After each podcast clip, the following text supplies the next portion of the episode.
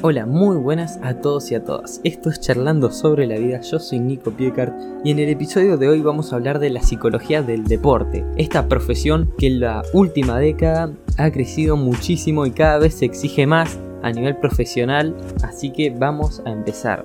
No hay país en el mundo donde no se practique algún tipo de deporte, ya sea fútbol, básquet, hockey, polo, y además hay miles y millones, diría yo, de artículos que se han escrito sobre los beneficios de practicar algún deporte, ya sea los que nombramos antes. Obvio van a tener distintos beneficios, pero todos tienen algo en común, que esos beneficios van relacionados con la salud mental, física y emocional una vida sedentaria y con algunos excesos como puede ser el tabaco, el alcohol y en algunos casos comida chatarra, sumando a una falta de actividad física, suele conllevar a graves problemas en la salud, ya sea física, salud mental, salud emocional. Entonces, es bueno hacer deporte como una garantía de esa salud física, de esa salud psíquica y de esa salud emocional. El ser humano se caracteriza por una búsqueda incesante de conocimiento y de saberes. Siempre estamos tratando de aprender algo. A veces no nos damos cuenta de ello, puede ser subconsciente, pero siempre buscamos más, más, más, más. Un libro, aprender a jugar mejor un deporte, aprender a jugar mejor un juego. Buscamos siempre más y el deporte ha pasado de ser practicado como un entretenimiento a ser estudiado completamente como una ciencia deportiva, cuya misión es desentrañar todo tipo de preguntas acerca de la influencia del ejercicio en el cuerpo y de la mente. Hace falta aclarar que estas ciencias que surgieron no estudian el deporte en sí, sino estudian lo que el deporte, este estímulo genera en el cuerpo y en la mente, hasta que llegó la psicología del deporte. En un momento dado se crearon ramas de la psicología con el propósito de ahondar más en la actividad deportiva y su interacción con el cerebro. Y ahí es lo que denominamos la psicología del deporte. Estudia cómo el deporte impacta en el cerebro, pero se centra más en la actividad en sí que en, el cuerpo y en la mente.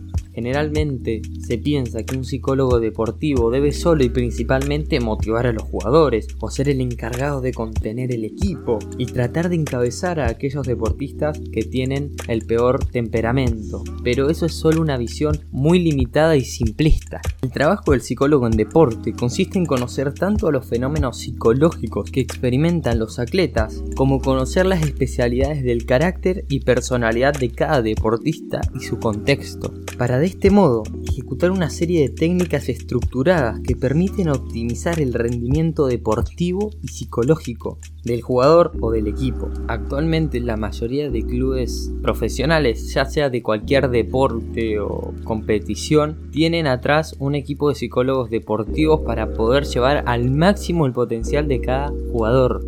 La forma de trabajar e intervenir en esta rama de la psicología tiene sus peculiaridades respecto a otras especialidades dentro de esta materia, de esta ciencia. Aunque muchos afirman que la psicología del deporte es similar a la psicología clínica, si vamos más al detalle y a la práctica son muy diferentes. Las funciones y tareas del psicólogo deportivo pueden resultar sumamente complejas y este no muestra una capacitación para asumir retos ambiciosos. De ahí la necesidad de dominar también la faceta de la salud mental. Realmente hay mucha gente que cree que es muy fácil, pero en realidad es una tarea muy compleja y que requiere mucho conocimiento. Además, los clubes le exigen ciertos objetivos y ciertas pautas para que estos psicólogos eh, saquen el máximo potencial y esté en base al objetivo de esos clubes. Así que no es una tarea fácil y requiere un estudio. Como dije, en los últimos años esta tendencia a tener un psicólogo del deporte o un equipo de psicólogos del deporte detrás de los clubes profesionales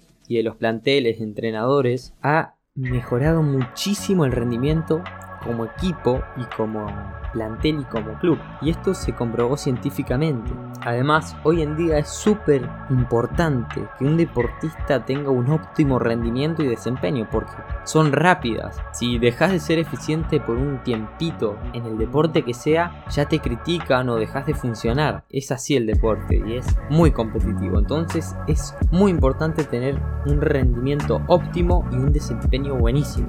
Y para eso es necesario tener un psicólogo del deporte que trabaje con eficiencia, logrando realizar una confianza, logrando hacerse entrar estudiarlo y optimizarlo con el equipo. Por último, quiero aclarar que los deportistas son trabajadores y es trabajo. Más allá que la gente y la sociedad, y me incluyo yo, lo veamos muy pasional, tienen que cumplir con objetivos y tienen que estar bien para poder trabajar como cualquier trabajador de otra empresa. Entonces hay que verlo desde ese punto, que son personas que trabajan, que tienen que cumplir ciertos objetivos y que reciben un sueldo a cambio de ellos. Así que nada, con esto ya me despido por hoy. Bueno, espero que te haya gustado. Yo personalmente, esta sería una carrera ideal para mí porque me encanta el deporte, la actividad física y la mente. Así que tal vez en un futuro me vean siendo un psicólogo del deporte, quién sabe. Pero bueno, si te gustó, compartí, me podés seguir en todas las redes sociales y si no, no pasa nada. Espero que te haya gustado y chao.